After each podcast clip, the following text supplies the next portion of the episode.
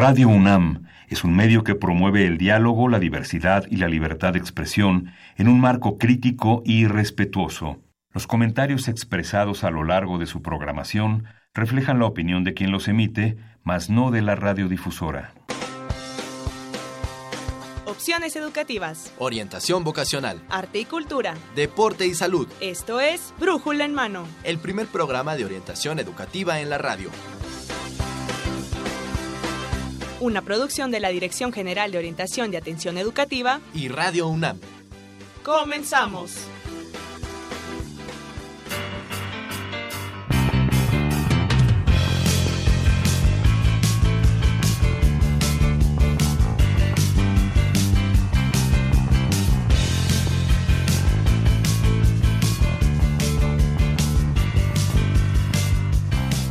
Hola, ¿qué tal amigos? Muy buenos días tengan todos ustedes. Están escuchando Brújula en Mano, el primer programa de orientación educativa en la radio, el cual es una coproducción entre la Dirección General de Orientación y Atención Educativa y Radio UNAM. Hoy, lunes 14 de agosto de 2017, vamos a transmitir el programa número 1102. Mi nombre es Saúl Rodríguez y tengo el agrado de tener como compañera en los micrófonos a la licenciada Dolores Maya Girón, quien es académica orientadora de la DEGOAE. Lolita, ¿cómo estás? Muy bien, Saúl, buenos ¿Cómo días. te ha ido? Hacía Ah, tiempo que no. Hacía tiempo que no estaba en vivo, ¿verdad? No Siempre me en tocaba en los otros programas. ¿verdad? Pero ya estamos aquí de nuevo. Qué bueno, qué bueno, Lolita. Pues, eh, ¿cómo ves ahora la estructura de nuestro programa? Estamos estrenando estructura, escúchenos bien, ¿eh? Nuevo formato, más dinámico. Claro. Siempre ha estado muy interesante, pero bueno, ahora ustedes nos dirán. Sí, tenemos tres grandes bloques, ¿no? El primero es de orientación educativa con un tema eh, que vamos a tratar de por qué estudiar una carrera científica. El siguiente sería un bloque de servicio social universitario con una convocatoria de un servicio social urbano Así que se llama Peraj. PERAG, Ujú. Adopta un Amigo. Y por último hablaremos de un servicio que presta el Centro de Orientación Educativa, que es la orientación especializada. Especializada. Así es. ¿no? Entonces, bueno, ya mencionaremos ahorita quiénes son nuestros invitados. Y eh, Lolita, ¿dónde nos pueden localizar nuestros radioescuchas? Pues ya saben que nos pueden localizar a través del correo brújula en mano arroba hotmail.com o bien a través de las redes sociales Facebook brújula en mano o Twitter arroba brújula en mano o bien a los teléfonos 5536-8989 o 5536-4339. Háblenos, tenemos, eh, bueno, vamos a obsequiar el segundo volumen de una enciclopedia, Lolita. Buenísima. eh, eh, excelentes, verdaderamente este, un agasajo. sí la verdad es, es la enciclopedia de la expedición botánica de la Nueva España que este pues realizan en 1787 y 1803 científicos este españoles. Y bueno es, es un agasajo eh, son ca- 13 volúmenes pastas duras eh, papel cuché selección no, color de lujo. todo. De lujo la lo que te imagines. Y la dinámica es que ya regalamos el primer ejemplar la semana pasada, que nos hablen, este, va, en dos programas este y el siguiente, vamos a almacenar todos esos nombres y los vamos a someter a un sorteo. a una Entonces, mano que santa Se lo lleve.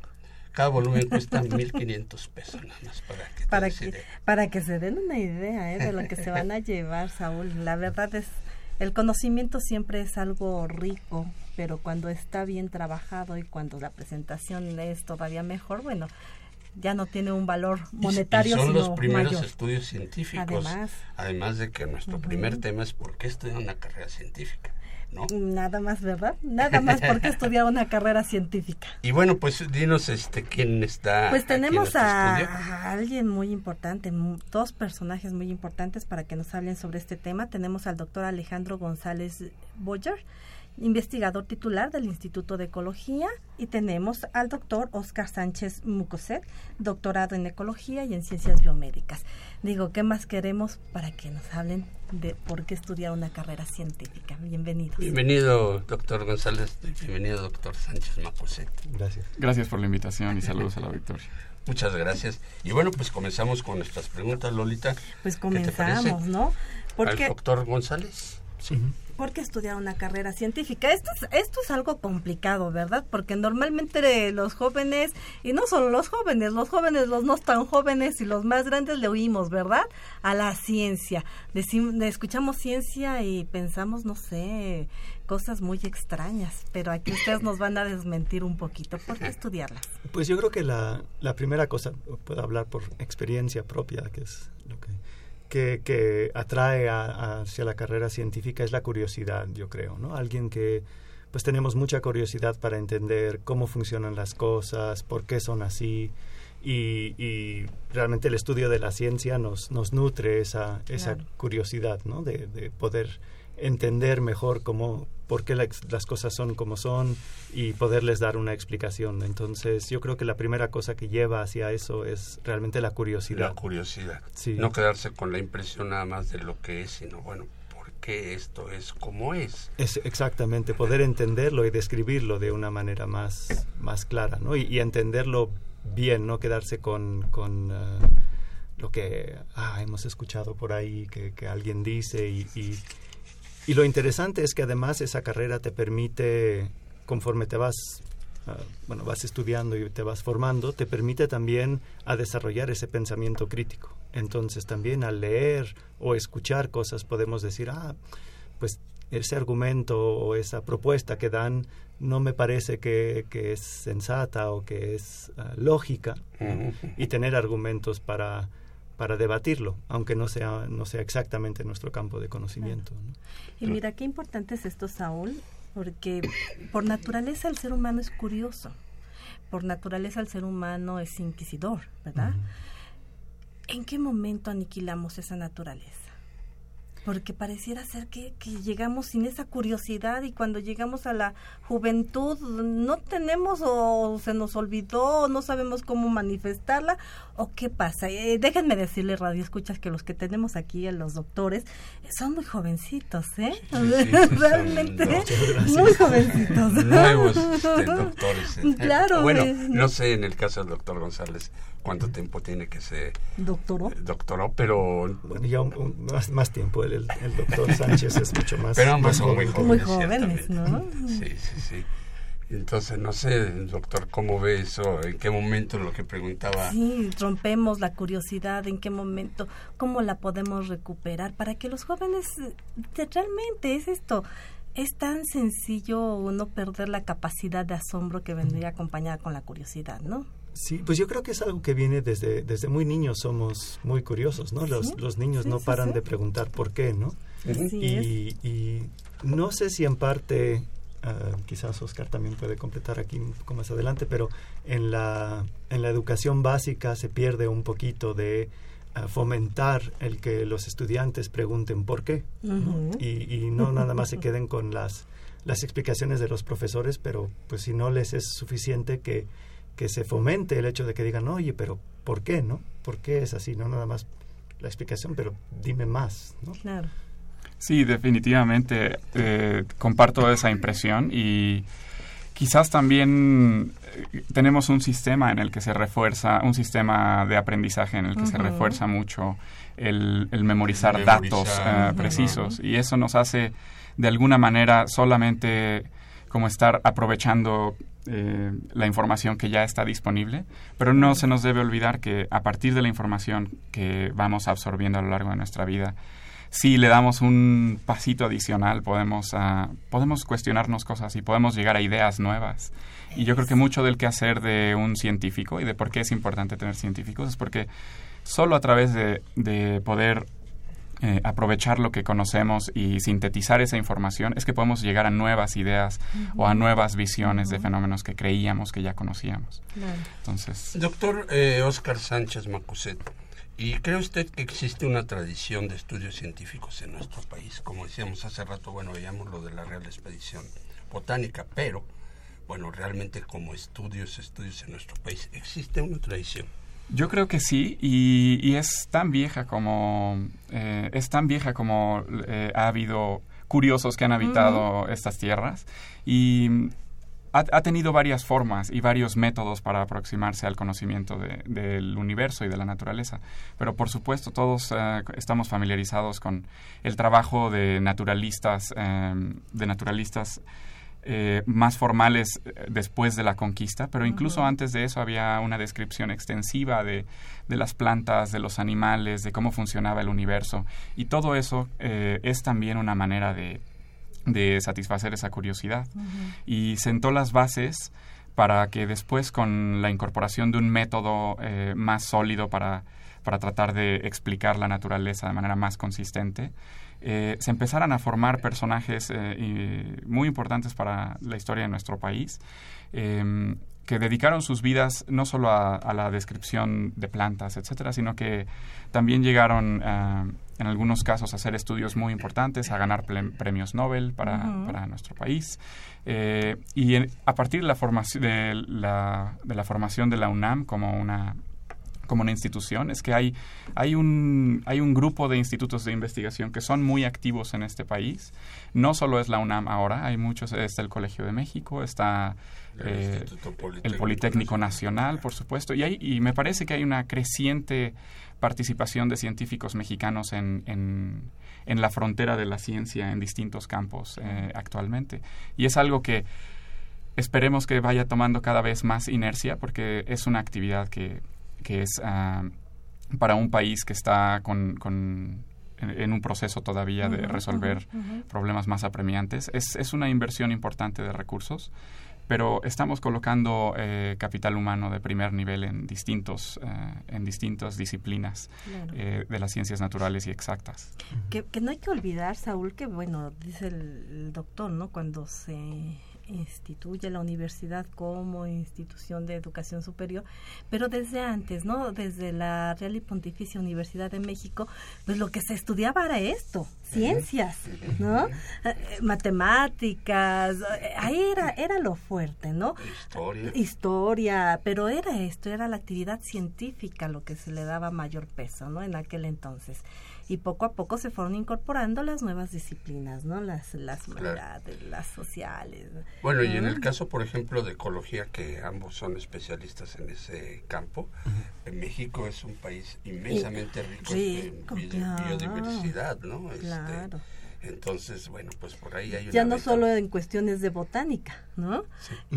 Eh, sino en, muchas otras, ¿verdad, doctor? Sí, sí, la diversidad es va tanto en, animales, en plantas y, ¿no? Entonces, sí, México destaca por, por la... Ecosistemas completos. Exacto, ¿no? Por la, por la diversidad, justamente eso de la, de la geología y de, del de los ambientes que tiene también fomentan esa muy elevada diversidad de plantas y animales que tenemos, ¿no? Y algo que, que, destacó bien Oscar es la necesidad de, fomentar este desarrollo a través de necesariamente la inversión, ¿no? Que tristemente es algo que ha... Mermado. Sí, y que aún tras, tras promesas que hemos tenido de, de, nuestros políticos no, no ha llegado a los niveles que son necesarios. Y muchas veces no lo vemos, pero el conocimiento es un bien. Y el que tiene ese conocimiento, pues lo puede también vender a otros. ¿no? Porque el conocimiento lleva aplicaciones, no, necesariamente, no es que necesariamente sea directo, pero el conocimiento como tal, aún en ciencias básicas, lleva a poder desarrollar ¿no? tecnologías nuevas, o el conocimiento en sí para aplicarse a otras cosas es un bien que se puede negociar. ¿no? El conocimiento es poder. Sí. Sí, claro, y además, este, bueno, decimos, el gobierno no ha apoyado suficientemente, pero también las empresas privadas, ¿no? En este caso, también no se han abocado mucho. Es muy caro desarrollar ciencia, ¿no? O sea, definitivamente. Es muy, se necesita un presupuesto muy alto como país para estar alimentando este sector científico, ¿no? Pero las empresas eh, también, o sea, pueden participar, las empresas privadas, desarrollando o, promoviendo algunos programas científicos, ¿no? Es cierto, y algo muy interesante es que ah, la inversión en ciencia y, eh, no solamente aplicada, sino también en ciencia básica, como comentaba Alejandro, como, como algo que puede apoyar a conocer con qué se está negociando o qué está en la línea cuando tenemos que tomar decisiones respecto al cuidado del ambiente, etcétera. En estos casos hay que entender que, el, que tiene un retorno muy grande eh, en términos de inversión. La inversión es sustancial, eh, pero el retorno de esa, de esa inversión es también importante. Y, hay eh, muchísimos ejemplos de naciones que han entendido eso y que a pesar de tener ah, a pesar de, tener impedimentos grandes en términos económicos han decidido apostar un poquito más por, por eh, la educación de, de, la gente y por desarrollar la ciencia local. Y eso casi siempre ha terminado en una en un retorno grande hacia, eh, hacia la gente que originalmente decidió invertir en eso. Claro, claro, y aquí entra una pregunta obligada, ¿verdad? Porque efectivamente hay que invertirle y estamos tocando dos temas totalmente quisquillosos, la ciencia y la inversión. ¿No? Porque decimos, pues sí es necesario, pero como que no le veo, pues sí es necesario, pero el medio ambiente como que no me da mucho de manera inmediata. Y aquí viene la pregunta, ¿creen que esto sea causa por la cual los estudiantes no quieran estudiar una carrera científica o por qué no les interesa a los estudiantes estudiar las ciencias? Yo creo que un, un punto que, que comentó Oscar al inicio es quizás hasta cierto punto el hecho de que la educación básica se base en la memorización, en la memorización asusta un poco cuando los estudiantes ven una carrera científica que exige más que eso, ¿no? Y quizás eso sea algo que, los desanima un poco, ah, que lo ven como algo más exigente cuando no creo que necesariamente lo es, sino nada más que no están necesariamente preparados siempre para, para enfrentarse a esos retos. y quizás, por otra parte, también no siempre queda tan, tan claro cuáles son las, las vías para, para, para, el empleo después de una mm, carrera científica. Entonces algunas veces lo vemos como algo un poco abstracto, quizás limitado a la academia, entonces terminar en la universidad o dando clases como profesor. Cuando uh, discutíamos... Que no, no les va tan mal tampoco. no, no, no, claro que no. Uno claro de fuera dice, pero un investigador de la UNAM, bueno, pues tiene un buen recurso, tiene un buen salario, ¿no? Sí, está, sí, está muy bien, pero las, la competencia para llegar ahí es, eh, sí es muy exigente y se está volviendo cada vez más, ¿no? Si vemos hace muy poco lo, lo que lo que, se, lo que se exigía a los, a los eh, jóvenes doctores que iniciaban su carrera como investigadores en la UNAM ha cambiado muchísimo a, las, a los niveles de exigencia que hay actualmente. ¿no? Y Oscar podrá platicar un poquito más de eso, pero uh, también la otra parte es que no, no, no siempre vemos muy claramente cuáles son las opciones en la, en la empresa privada, que también las hay, ¿no? No solo, bueno, está la universidad, está el gobierno, las ah, entidades del gobierno, en nuestro caso como, ah, por ejemplo, la CONAVIO, ¿no? Que, que, también uh, emplea biólogos que están, que están formados en eso. Sí, y la empresa privada, como hablábamos previamente, ¿no? Para química, las empresas farmacéuticas, etcétera, que necesitan y requieren de científicos bien formados y que también ahí hay ah, salidas muy gratificantes para, para, la gente que estudia la ciencia. Y aquí también hay que entender un, un poco, y, y, esto que les quede claro a los jóvenes, ¿no? Creo que en las ciencias la licenciatura no basta, ¿sí? Para realmente tener el nivel que se requiere es pensar en la ciencia, una carrera científica, pero ya no solo la licenciatura, sino maestría y doctorado, ¿no? Hasta ese nivel, ¿o no? Eso es cierto cada vez más en más disciplinas, pero en el caso de las ciencias tiene un valor especial porque yo creo que yo aprovecharía para, si hay, eh, para comentarle a la audiencia acerca a los jóvenes que están por ahí decidiéndose entre las ciencias y alguna otra cosa, que efectivamente es un camino eh, que requiere educación a nivel posgrado. Pero eso es, una, es más una oportunidad em, que un reto temporal, porque lo que queremos es, es, un, es, una carrera que no lo hemos mencionado hasta ahora. Bueno, es un, es un camino de vida que requiere de mucha pasión eh, y capacidad de observación y asombro y todo lo que hemos platicado. Y definitivamente es una buena oportunidad para seguir cultivando esas, ah, Habilidades. esas habilidades y esas cualidades de pensamiento deductivo y de tratar de, de ser más crítico. Y eso toma tiempo. Y en ese sentido, el conocer más visiones, ah, visiones distintas, conocer, eh, estar actualizado en términos de, de la, de la frontera de nuestro campo para poder eh, saber exactamente en qué piso nos estamos moviendo. Eso es una oportunidad muy rica para una persona que siente una pasión grande por un, por un tema. Claro. Eh, y más que ser un reto, yo, yo, lo, yo, yo creo que es algo muy disfrutable eh, Así es. el poder continuar con la educación de posgrado. Sí, y además que em, lo que dice Oscar, también las, am, las habilidades que se desarrollan durante los estudios de posgrado. Luego, ah, y lo sé por un amigo que, que después de, Ujú. de algún, bueno, algo de tiempo de estudios de posgrado decidió ah, abandonar y, y irse hacia la empresa privada. Y, y me comentaba que directamente las habilidades que él había aprendido durante sus estudios de, de posgrado le habían venido muy, muy, muy bien y, y los, las personas con quien trabajaba en, en esa empresa privada estaban encantados con él porque había desarrollado la habilidad de ah, abordar problemas, saber cómo, cómo atacarlos para poder resolverlos. Claro, mirarlos desde otra perspectiva. Sí, y no quedarse nada más en lo que le decían que tenía que hacer los jefes y cuando ya no, no cuadraba con lo que tenía que hacer, pues ya no sabía cómo moverse, ¿no? Claro. Al contrario, él veía y se comparaba con otros ah, co- colegas con los que trabajaba, que él tenía la habilidad de, de resolver esos problemas y, y de ir más allá de lo que se le pedía inicialmente y ah, llegó a tal punto de que los trabajos que él estaba realizando llevaron a que la empresa ganara un premio, ¿no? De- Wow. de- Aquí nos, nos comenta Elizabeth Solórzano, una radio escucha, que esta unión entre la ciencia este, y la empresa privada, pues eh, un ejemplo es Monterrey.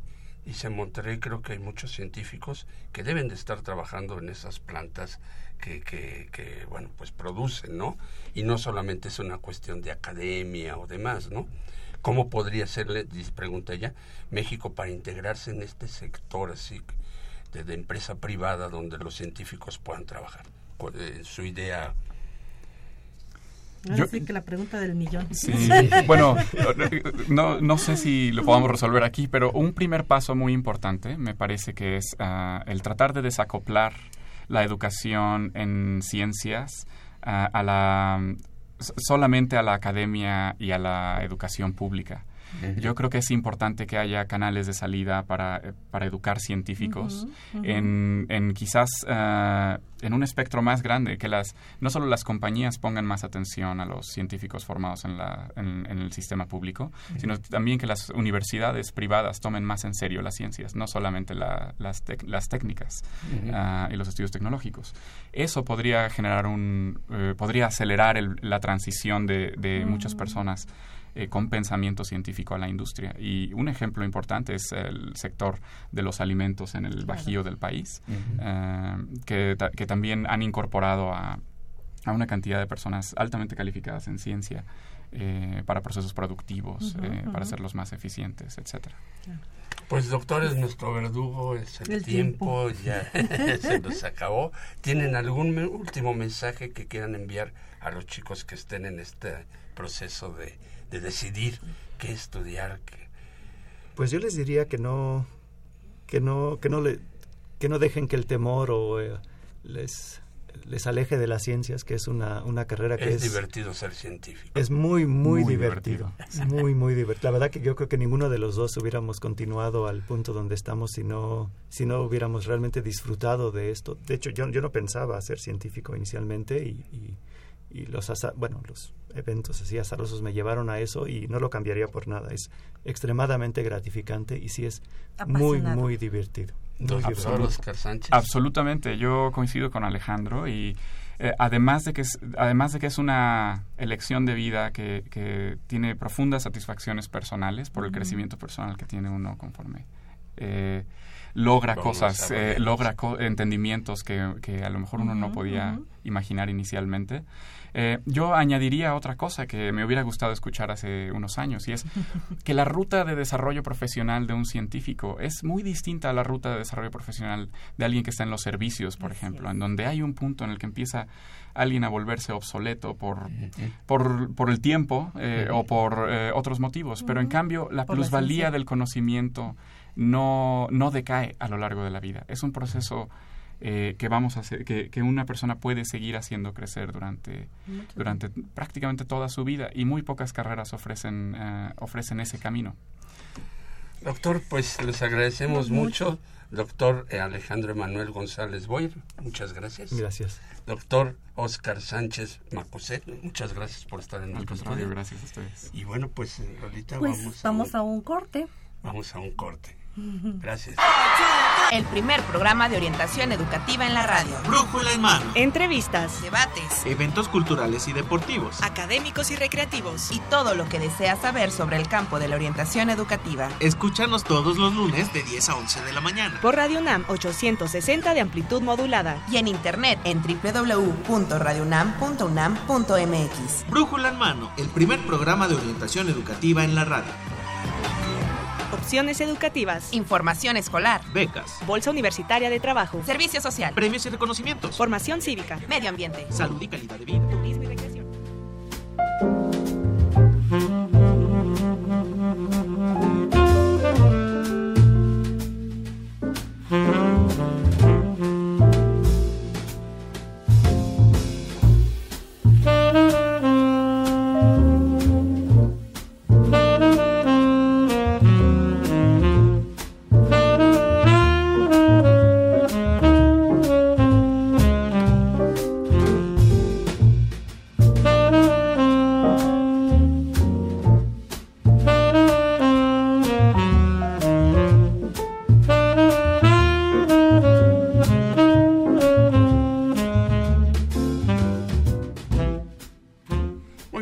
pues ya estamos aquí de regreso con la segunda parte de nuestro programa Brújula en Mano. Y ahora vamos a tratar algo sobre el servicio social universitario. Eh, recientemente viene la convocatoria de un programa de servicio social que se llama PERAG Adopta un Amigo y para- por el cual tenemos en nuestro estudio a la licenciada Socorro Becerril, que es coordinadora de este programa. Bienvenida, buenos días. licenciada, ¿cómo está? Bien, gracias. Qué bueno. ¿Quién la acompaña? Víctor es uno de mis coordinadores actualmente en el programa este PERAG. Él fue tutor el ciclo pasado. Víctor. ¿qué? Víctor Cruz. Cruz. Bienvenido, Víctor. Gracias. y él fue coordinador. Él está, él es coordinador actualmente en mi programa de servicio social. Ok, Es un coordinador becario. Muy bien. Pues bienvenido, Víctor. Ahorita quieres hacer la primera. Pues digo, entremos primero para entender un poquito, Soco. ¿Qué es esto de, del servicio social? Primero. ¿No? Universitario. Universitario, ya después nos vamos a, a- a algo tan específico como es este programa de PERA. Bueno, el servicio social es una tarea que debemos de cumplir todos los este, universitarios por el, la- la- el reglamento este, de la universidad. Debemos de realizarlo antes del examen profesional para poder titularnos. Es un requisito obligatorio, digamos, para que debemos de cubrir todos aquellos que queremos titularnos. Yo, yo le diría que no es tan obligatorio, ¿verdad? Que no lo vean como obligación. Es, es un momento de oportunidad que tienen los estudiantes para poder desarrollar, demostrar, adquirir todas las habilidades y las que les faltan, ¿no? Incorporarse, tocar un poquito esto que es el sector laboral, Laboral. ¿no? De hecho, esos son uno de los obje- son de los objetivos del servicio social, poner en contacto a los este chicos recién egresando al mercado laboral, esta oportunidad de aplicar los conocimientos que adquirimos a lo largo de nuestra formación en el aula y por supuesto esta parte de la retribución social que es este importante, ¿no? El, el- los beneficios de esta educación que hemos vivido, sí justo son los objetivos del servicio social. Sí, hay que recordar, ¿no? Que la verdad es que la educación que se da en la universidad es, es más que gratuita, ¿sí? Y que cualquier estudio universitario costaría un dineral en cualquier otro país. Entonces, lo, lo menos que podemos hacer es dedicar unas horas después de haber concluido o estando concluyendo nuestra licenciatura, ¿verdad? Entonces es una obligación de los que hemos estudiado en instituciones públicas. Así es. En instituciones privadas. Y en privadas también. En Pero privadas no, no es tan obligatorio. Ellos lo hacen por un servicio este no, está... ¿También ya es obligatorio? ¿Está dentro de su normatividad? Está dentro del artículo quinto constitucional especificado ah, que todo universitario deberá realizar su servicio social. Así es. Muy bien, ah, siempre se aprende algo. ¿Eh? Y bueno, pues este vamos con el programa de Pues entonces ahora cuéntenos bien, o sea, ya, ya que tenemos esto, ah, existen diversos programas, ¿verdad?, de servicio social para cada una de las licenciaturas, para cada uno de los estudios que se realicen, pero hay uno muy específico que la universidad tiene, que es el PERAC. Sí, es el, es el programa PERAC. Digo, no eximo contarles que la Dirección de Servicios Sociales, la encargada del servicio social en toda la universidad, y a través de su sistema de información automatizada de servicio social, se ofertan las diferentes opciones. Hay eh, diferentes opciones de acuerdo a cada una de las, este, de las carreras, y justo una de las opciones es el programa, su nombre oficial es Programa de Servicio Social Tutorial UNAM PERAC Adopta un Amigo podríamos este, casi presumir que es el único modelo de intervención en materia de servicio social que se da a nivel nacional. Este programa cumple actualmente 13 años, estamos en su catorceavo ciclo y que este, hemos caminado junto con este, la Asociación PERAC México Asociación Civil, que ellos son los que se encargan, digamos, de difundirlo a nivel nacional. La universidad lo que ha estado haciendo desde hace 13, 13 años es implementar e-, ese modelo de intervención, desde ver los objetivos, este, las actividades, eh, las evaluaciones, el seguimiento. Eh, es lo que hemos venido este haciendo pues entonces digamos tenemos PERAC en la universidad tenemos PERAC en, las cinco facultades de estudios superiores de, este, de, la, UNAM, así es. En, el área metro, en el área metropolitana también este existe peraje en el Politécnico existe peraje en el Politécnico en la UAM en este en la UPN e incluso en algunas instituciones privadas como el ITAM aquí en el área metropolitana. Y a nivel nacional pues prácticamente en todas las instituciones de educación superior. Y qué significa peraje y de dónde proviene Perac no son no son siglas, es una palabra este hebrea que significa flor en crecimiento. ¿De dónde viene este programa? Este programa fue una propuesta de este el físico Armando Ginis con la este maestra Ana Luz Trejo. Ellos trajeron esa propuesta a la universidad en el 2003. Eh, esto tiene origen porque allá en, Israel, como ustedes bien recuerdan, el asunto este del Holocausto, muchos niños este quedaron huérfanos y fue una este las anécdotas que se cuentan son muchas, pero no nos da el tiempo. Entonces valga este la pena comentar que fue una propuesta de estudiantes de nivel superior allá en Israel, allá les llaman adopta un hermano, eh, que literalmente los los chicos universitarios los los becan para este para seguir estudiando. para seguir estudiando y este se literal vive conviven digamos con un niño de, educación primaria. No, esa es, a, mí este programa de servicio social siempre se me ha hecho muy interesante porque pienso que bueno, en una sociedad como la que vivimos actualmente tan violentada, este, eh, eh, es una forma un poco de restablecer el tejido social, de que confíes en otras personas, porque bueno, estos chicos recién egresados de la universidad o que están por salir, de repente adoptan a un niño de una primaria y le ayudan a hacer sus tareas Platícanos cómo es esto, licenciada. Sí, de hecho el objetivo del programa es establecer relaciones de afecto entre un universitario y un este y un niño de educación primaria. Nosotros trabajamos con niños de cuarto, quinto y sexto de primaria y tienen entre 9 y 12 años de edad. Es eh, el, establecer un vínculo de amistad con los con los universitarios para que les den eh, les permitan, digamos, hacer frente a toda esta violencia a veces en este en lo cotidiano, ¿no? No es un curso de regularización, no pretendemos que los niños este suban de, promedio en sí mismo. Los niños, nuestros niños suben de promedio. ¿no? Sí, nuestros niños suben de promedio, pero no propiamente por la intervención académica del tutor, sino porque los niños justos se dan se toman conciencia de su propio aprendizaje y ellos son los ellos mismos este le echan ganas con esta parte. Lo que nosotros hacemos acá en el programa es poner en contacto a un universitario con un niño de educación primaria, donde a través de actividades diversas este lúdico recreativas, ellos hacen una gran amistad y por lo tanto dan soporte para este para que quieran seguir eh, estudiando estos estos chiquitos, ¿no? Que no hay que olvidar que parte del conocimiento que se adquiere y que se fija más es a través de lo lúdico que a través de, los conocimientos preestablecidos, este académicos, estandarizados, ¿no? Sino a través de lo lúdico. Y en esta edad, bueno, pues es formidable. Entonces de ahí que, que efectivamente, además de que el programa pues es una, un gran motivo para los chiquitos para continuar, ¿no? Y ya está probado, o sea, hemos hecho el seguimiento, hemos hecho este las evaluaciones respectivas, está probado los beneficios que este que tenemos con los niños, hemos aplicado instrumentos y por supuesto los testimonios más que más que sobran, ¿no? De hecho, muy satisfactoriamente en la última reunión que tuvimos con padres de familia, pues la mayoría este comentaba, ¿no?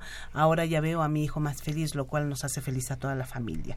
Por parte de los niños es evidente, y yo también quiero insistir, por parte de los universitarios, también es evidente las habilidades que el chico universitario encuentra en este programa de servicio social son evidentes, el número de tesis, de los procesos de titulación que se han generado en el, en el programa, prácticamente cada año obtenemos un premio Gustavo Vaz Prada, que me parece que también es este eh, bastante valioso tenemos este tres compañeros que fueron eh, amigos en mi, en el 2003 y ya, ahora son y ya fueron tutores. Acaba de terminar este el último. y por qué no en este punto dejamos que Víctor Cruz nos platique qué es el monitor Víctor platícanos tu experiencia. Tutor, perdón.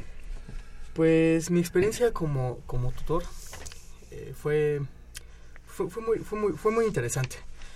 Yo nunca había trabajado con niños. ¿De qué carrera eres, Víctor? De estudios latinoamericanos en la Facultad de Filosofía y Letras. Y bueno, entonces yo entro a operar sin saber, sin, con, con mucho tiempo libre y sin haber trabajado con niños antes. Y bueno, pues al final del programa me cambió completamente. Entré como una persona apática y al final, bueno, pues aprendí a trabajar en equipo, a hacerme más responsable con, con, con, las actividades que estoy realizando, porque el hecho de que tú trabajes con un niño y que el niño, bueno, yo tenía dos niños, Eric y Giovanna. Ahí si me escuchan, saludos. Eh, Eric tenía en ese tiempo 10 años, y no, 11, y Giovanna tenía 10. Y bueno, cuarto y quinto. Cuarto y quinto.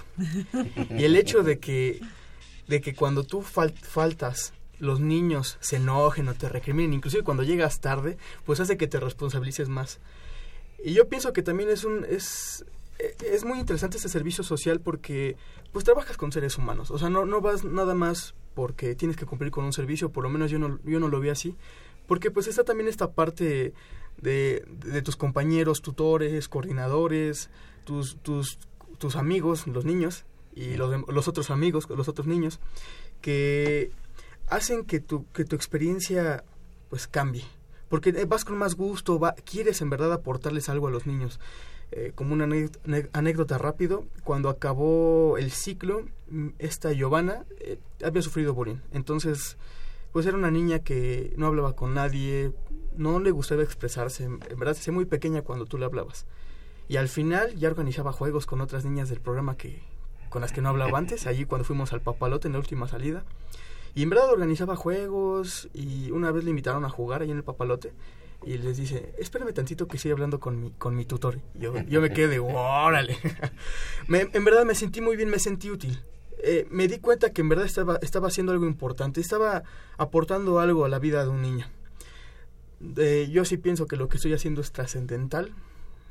Yo pienso que, que una persona se forja con las experiencias que ha tenido en la vida Y a mí me hubiera gustado mucho haber participado en Haber ese programa cuando era niño. En tutor. verdad, me hubiera gustado mucho. Muy bien, Víctor. Pues además ¿Cuántos? tiene una parte lúdica muy Claro. fuerte. Van al estadio de fútbol, lo llevan a la sala Netzahualcóyotl, al Sí, universo. a las diferentes facultades. Mira, y lo más importante es que les enseñan cómo comportarse, ¿verdad? Y Eso cómo, creo. este, confiar en los demás, los ¿no? demás. Este, el Big Brother. Esta parte de la confianza y de las relaciones de afecto son fundamentales, por supuesto. Licenciada, pues este, el tiempo siempre nos apremia, pero díganos, ¿cuándo son las inscripciones para este Sí, por su por- próximo programa? Por supuesto, si no, no, este, quiero eh, de- dejar pasar la oportunidad de invitar a los universitarios a que no se pierdan esta oportunidad de trascender, como dice Víctor en, en la vida. Los espero, iniciamos el proceso de selección. Sí, eh, iniciamos el proceso de, de, este, de selección eh, y reclutamiento. Los esperamos el próximo 22, 23 y 24 de agosto. 22, 23 y, Y 24 de agosto, agosto. ¿son qué? ¿Lunes? Son, deben ser martes, miércoles y jueves. Ah, ok. a qué las hora? 11 de la mañana o a las 5 de la tarde son reuniones informativas y a partir de ahí yo espero que muchos de los compañeros este tengan la, la oportunidad pues de, de participar. Los horarios que manejamos en el programa son de 4 a 6 en tres días a elegir lunes miércoles y viernes o martes jueves y viernes. ¿Durante cuánto tiempo? de septiembre a junio del siguiente este del Todo el siguiente ciclo año. escolar. todo el ciclo escolar este así es eh, y las esta parte de las ¿En del- dónde están ubicados, licenciada? Estamos en el aula PERA, que es la planta baja de la Dirección General de Orientación y Atención Educativa, y ahí preguntan directamente Entre las facultades de arquitectura e ingeniería frente a las islas. frente a las islas. El correo es muy facilito, es perac.unam.mx, es como el programa. Ver, Para cualquier- Peraj, eh, para con este J, ¿verdad? perac con J, Arroba, arroba unam.mx. ok. Cualquier Ahí duda estamos. que tengan. Cualquier duda, ¿Teléfono? por supuesto. ¿Hay algún Estamos en el 5622 Sí. 0009 ok. en horarios este laborales. ¿Hay alguna carrera en específico? ¿Todas Recibimos participan? todas las carreras, tenemos desde el odontología, enfermería, por supuesto, este economía, derecho y las las carreras de humanidades, ¿no? Víctor. ¿querías decir algo? Ah, que nada más no se acepta la carrera de medicina, ¿no? De la de CEU. ¿Ya todos? Solo medicina, porque ellos están este regulados por la Secretaría de Salud. de salud, así. Así Ok. es. Bueno, pues les agradecemos mucho su Muchísimas presencia aquí gracias, en no, el al contrario. estudio, Gracias. ¿no? Y queremos contrario. agradecer a nuestros radioescuchas que nos han este, Llamado. llamado, Que les, en- que les está agradando el gustando formato, ¿verdad? y que renovarse Sí. o morir. Entonces estamos de Sí, acuerdo. pues estamos aquí A renovando. Josefina Cruz, a María Vera González. A Evelia Gutiérrez y a Isidro López Rosas. Pues muchísimas gracias Muchas por escucharnos. gracias. Eh, márquenos los teléfonos este para este regalo que tenemos de la, La enciclopedia. enciclopedia. de la Real Expedición Botánica de la Nueva España. 55 36 89 Y 89. 55 36 43 39. Vamos a un corte. Oferta radiofónica, cultural y creativa. UNAM Radio, Calidad en la programación de amplitud modulada. 860 AM. La más alta calidad y excelencia en la historia de la radiodifusión mexicana. UNAM Radio, 860 de amplitud modulada. El alma mater del cuadrante.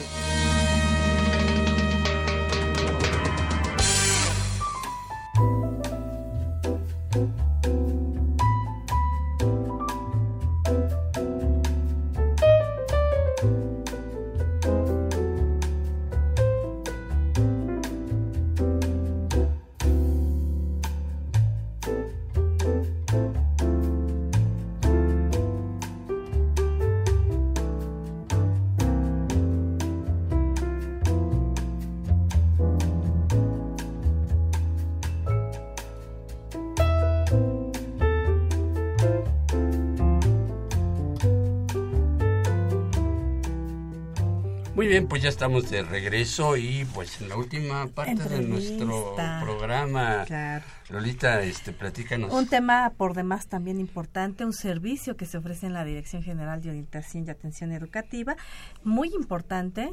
Ahí tomen nota, por favor, para el nieto, para el sobrino, para el primo, para el vecino. Siempre es necesario tener este dato porque el servicio que se da aquí es de lujo. y además no es tan caro y si son chicos de la universidad hasta gratis les sale, Ah, ¿verdad? bueno, pues sí. Eh, tenemos orientación especializada y nos acompaña. La maestra Gabriela Velázquez Orrostieta, ella es jefa del de- Departamento de Orientación Especializada. Maestra, bienvenida. Gracias, Saúl. Buenos días. Lolita, buenos días. ¿Cómo estás, Gaby? Maestra, pues rápido empezamos ahora sí. Eh, ¿Qué hace el Departamento de Orientación Especializada en la Dirección General de Orientación y Atención Educativa?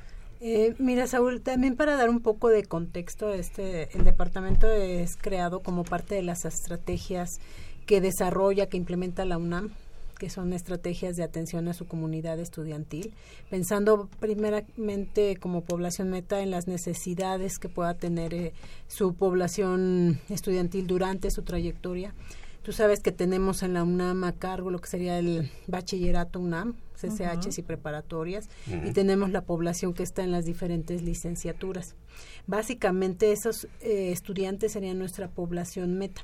Desde luego que, bueno, con los años el departamento ha ofrecido también sus servicios a Sistema Incorporado UNAM y, bueno, eh, finalmente o- hoy en día está abierto al público en general. Sin embargo, fue creado pensando en acompañar a estos estudiantes eh, de la UNAM eh, durante su trayectoria y que eh, cualquier problemática que tuvieran ellos durante este tránsito en la institución, pensando no solamente este, en que es nuestra misión, nuestra meta como institución educativa formarlos como académicamente, sino también como ciudadanos, como seres humanos. Este servicio va dirigido a coadyuvar a la formación integral, como muchas de las estrategias que se hacen, digamos, ya en toda lo que sería la de GOAE, ¿no? Bien. Eh, ¿Cuándo puede acudir un chico? ¿Para qué acude? O sea, ¿cómo sería el proceso? ¿Cómo llegan los muchachos?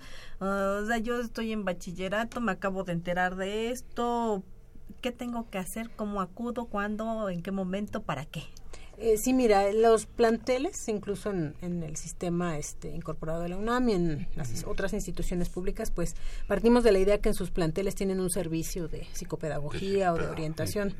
Pero cuando el estudiante requiere, digamos, estas estrategias eh, masivas o grupales ya no fueron suficientes para abordar estas necesidades o problemáticas de la trayectoria que pueden ser, pues, desde problemas de aprendizaje, pues, dudas de orientación vocacional, este, incluso problemas personales o emocionales que, que estén afectando su trayectoria, que no les permitan estudiar adecuadamente, que el estudiante detecte, bueno, quiero platicar con alguien respecto a lo que me está pasando, qué sé yo, puede ser incluso hasta una cuestión de su propia etapa de vida, que pues, esto es muy natural porque son jóvenes de 16 a 22 años, pueden acudir con, con nosotros. Eh, tenemos un servicio de atención individual y grupal.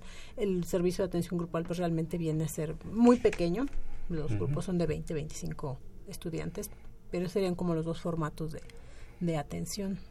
O sea, puedo acudir no solamente pues para ver qué voy a estudiar, sino que tengo problemas, tengo, no sé, estoy definiendo varias cosas en mí entonces necesito platicarlo con alguien que pues no sean mis papás, ¿no? O sea, Sí, claro. entonces acuden con ustedes. Es un grupo de psicólogos. ¿Cómo está conformado el departamento? Pues mira, eh, los eh, compañeros, bueno, las compañeras, la- mayoría somos mujeres, eh, eh, son Qué raro, psicólogas, sí, ¿verdad?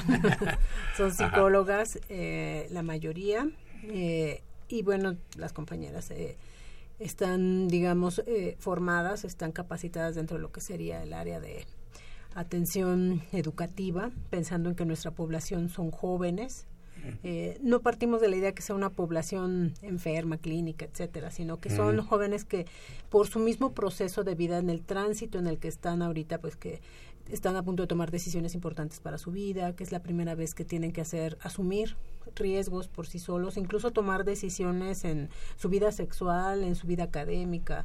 Algunos eh, se ven en la necesidad de combinar la parte laboral con la parte de la escuela. Entonces todo esto pues genera en ellos un, pues sí, tienen por delante demandas eh, a las cuales tienen que responder y muchas veces el joven eh, no sabe cómo hacerlo. Entonces nuestra labor es acompañarlo. Eh, eh, finalmente el joven tiene herramientas, tiene recursos. Tal vez nuestra labor es más en este proceso de acompañamiento, pues incluso escucharlo, hacerle ver cuáles son sus puntos fuertes, con qué cuenta para asumir estas demandas, estas exigencias del entorno. Y por supuesto, ahora que la semana pasada inició el semestre, hay un gran cambio también para los jóvenes que acceden al nivel superior.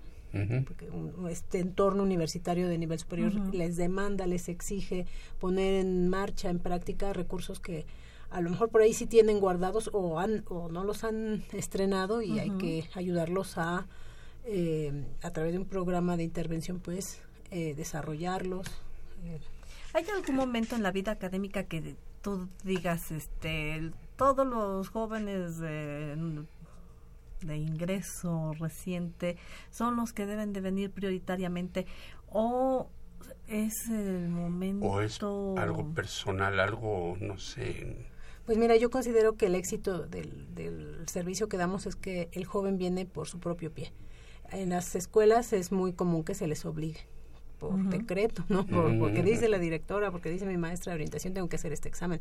Acá los jóvenes en su mayoría vienen porque les inquieta algo y eso eso es muy bueno porque finalmente están dispuestos a hacer algo, no saben, a veces no tienen claridad de cómo los podemos ayudar. A veces traen una fantasía de que a lo mejor es a través de algún examen o qué me van a dar, unas pláticas, pero finalmente saben que algo podemos hacer por ellos, pues porque afortunadamente nuestro servicio se ha ido eh, a pesar de todas las estrategias de difusión con las que contamos, creo que la difusión ha sido de boca en boca, eh, por recomendación de los amigos, profesores, porque han encontrado algo diferente. Tú sabes que la educación finalmente es más masiva porque pues los grupos en bachillerato, en licenciatura son muy grandes y hay pocos espacios donde tienen la oportunidad de plantear la situación que sean y que sean escuchados por alguien. eso, eso hace una diferencia y el hecho de que también vayan por su propio pie. ¿Y cuántas sesiones puede asistir un chico o las que necesite? Pues mira, como institución tú sabes que siempre tenemos mucha gente que mm, pensamos que lo idóneo sería pues un máximo de 10 sesiones, pero la verdad es de que por eso también es especializado el, el, servicio porque pues está hecho a la medida. Tú tienes que escuchar primero al joven y ver las necesidades y de ahí partir para hacer un cálculo de, bueno, pues cuántas sesiones es, es viable, en, en cuántas podríamos resolver esto y desde luego no somos este, todólogos, a veces también hay situaciones que nos rebasan y que requieren la canalización del estudiante a un servicio especializado. Pero la diferencia la hace eh, esta, ¿no? que ya lo escuchó un profesional, que el profesional indica el servicio pertinente para su problemático, para su situación y pues el joven muchas veces esto es muy importante para poder resolver la situación que lo aqueja, porque a veces no sabes dónde ir y claro, no es un servicio de terapia. No, no, no, está, es un servicio psicopedagógico. Claro. ¿El costo, Gaby? Pues mira, para alumnos de la UNAM ellos están exentos de, pago. Para los alumnos del sistema incorporado tienen descuentos con su credencial de sistema incorporado. Y, pero en general, digamos, la atención individual cuesta 350 pesos, que es una cuota de recuperación porque incluye todas las veces que ve al orientador y los talleres cuestan... Es un pago único de 350. Tiene vigencia de un año, pensando en ah. que este, la mayoría de los casos, el 99.9 no se queda un año, ¿no? Pero bueno, tiene un año de, de, vigencia por si el joven después quisiera regresar a plantear otra situación, tal vez tendría que actualizar su pago, pero tiene vigencia anual. Eh, los talleres cuestan 250 pesos, pero incluyen el material, el manual que se les da. ¿Aún para los de la UNAM? ¿o no, no, no. todos los servicios para la UNAM son exentos de pago. Para el sistema incorporado. Esto es para, para público en general y de estos precios que les estoy mencionando, los jóvenes de sistema incorporado tienen un descuento, presentando en caja su credencial. Pues maestra, el tiempo se nos acabó. El, no, pues un placer. ¿Tiene algún mensaje que quisiera enviarle a los chicos este que en determinado momento necesiten este servicio.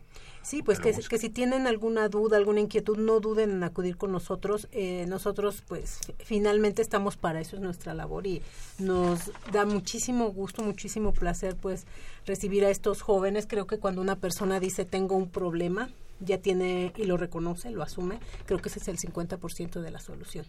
Perfecto. ¿Y, cuál es el correo, maestra? Eh, bueno, no tenemos un correo, la comunicación es a través de la página de la de GOAE, que es www.degoae.unam.mx. ¿Y teléfonos? Pero tenemos teléfono que es 5622-0247. 0247. Muy bien. orientación especializada. Muy bien, maestra.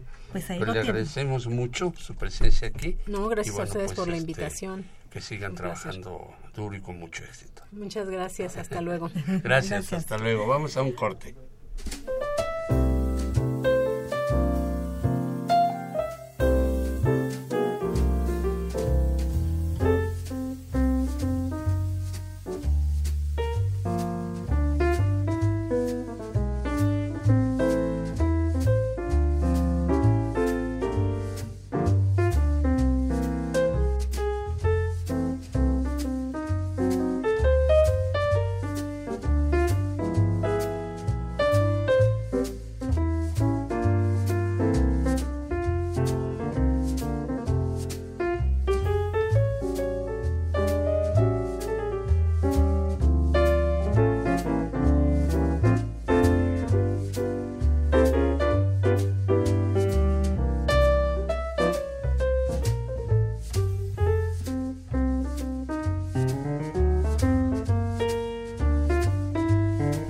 Amigos, pues ya estamos aquí de regreso para la última, última parte de nuestro programa. Antes de iniciarlo, queremos agradecer a las personas que nos están escuchando eh, por internet, a Marista, a Tania Ortega, a Ingrid, bla, bla, bla, a Isela Domínguez, que por cierto, Ingrid, bla, bla, bla, es Fabiola, es este, ¿no? Ah, ok. Este, Isela Domínguez, eh, Edwin Tapia, Pedro Javier Contla, Oscar Ortega, Mercedes Anoto, Fabiola Benítez, Eduardo Acevedo y Jimena E.S. Mm, muchas gracias por escucharnos. y pues vamos con eh, orientación. Orientación en corto. Tenemos aquí a Miguel González, una voz que ya conocen ustedes. ya me conocen, así que bien, gracias Saúl. Bien, pues gracias. Y se nos acaba el tiempo, así que yo los invito a que tomen lápiz y papel porque arrancamos con nuestras recomendaciones, Saúl. Esto es Orientación en corto los invitamos al Encuentro Nacional de Egresados de la UNAM 2017, que será eh, del 27 al 29 de octubre. Habrá un mega concierto, un mega desayuno y una mega carrera atlética. Aparta tu lugar ya. Así es, aparte en su lugar. Y bueno, el Museo de las Ciencias Universum tiene una magnífica promoción de entrada al 2x1 todos los martes y miércoles de agosto. Así que aprovechen la oportunidad y visiten el Universum. Y también hay 2x1 en el Museo de la Luz, todos los martes del mes de agosto. Acudan a él. ¿Y ya conocen Coursera? Es la nueva propuesta de la Coordinación de Universidad Abierta y Educación a Distancia para conocer todo a través de sus todo acerca de sus cursos en línea. Solo digita www.coursera.org eh, diagonal UNAM. Y bueno, la Facultad de Medicina invita a la Feria del Libro de Ciencias de la Salud 2017. Esto será del 18 al 20 de agosto en el Palacio de la Escuela de Medicina y la entrada es libre. Recuerda que por ser alumno de la UNAM tienes derecho a recibir atención médica en el Instituto Mexicano del Seguro Social. Solo debes activar tu seguro de salud para estudiantes ingresando www.gov.mx diagonal afíliate al IMSS y los invitamos a participar en el primer concurso de video Aquí entre nos. Hablemos de tu futuro. ¿Qué carrera elegir? Consulta la convocatoria completa en www.deguae.unam.mx. Y la universidad, la UNAM, invita a todos los alumnos del bachillerato y de iniciación universitaria de la UNAM a participar en la séptima Olimpiada Universitaria del Conocimiento 2017 Bachillerato. Así que estén al pendiente, muchachos. Y la Casa Universitaria del Libro abre el taller Ahí está el cuento, del 15 de agosto al 31 de octubre. Acudan a él. La Dirección General de Tecnologías de Información y Comunicación invita a su curso Mercadotecnia Digital. Inicia el 19 de agosto.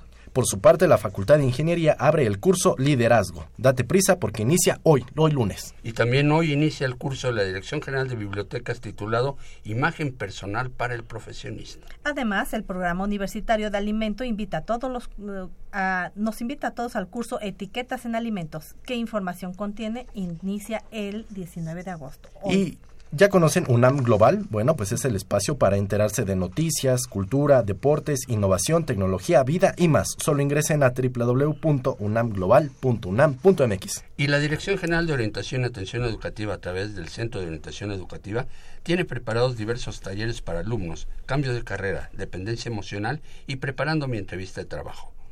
Y para orientadores, profesores y tutores, la orientación ofrece bases metodológicas para la formación de tutores y elaboración de proyectos de vida. Si quieres saber más de estos talleres, ingresa a www.deguae.unam.mx. Y pues Saúl, Lolita, se nos ha acabado el tiempo, se nos acaba el programa.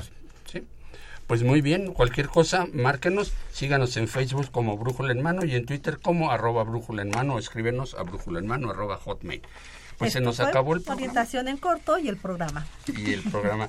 Lolita, eh, la próxima semana que tenemos rápidamente, La próxima semana tenemos rápidamente em, a las 10 horas con el programa Bienvenida a la UNAM. ¿sí? Convocatorias de becas sin Juve, FILU que es la Feria Internacional del Libro Universitario. y la licenciatura en cinematografía. Agradecemos en los controles a Socorro Montes, en la producción y locución a Marina Estrella, a Axel Castillo en la producción de TV, a Miguel González en la realización y producción, a Saúl Rodríguez y en los micrófonos Dolores Maya. y Saúl Rodríguez. Nos vemos la próxima semana. La Dirección General de Orientación y Atención Educativa, Y Radio UNAM presentaron Brújula en Mano. el primer programa de orientación educativa en la radio.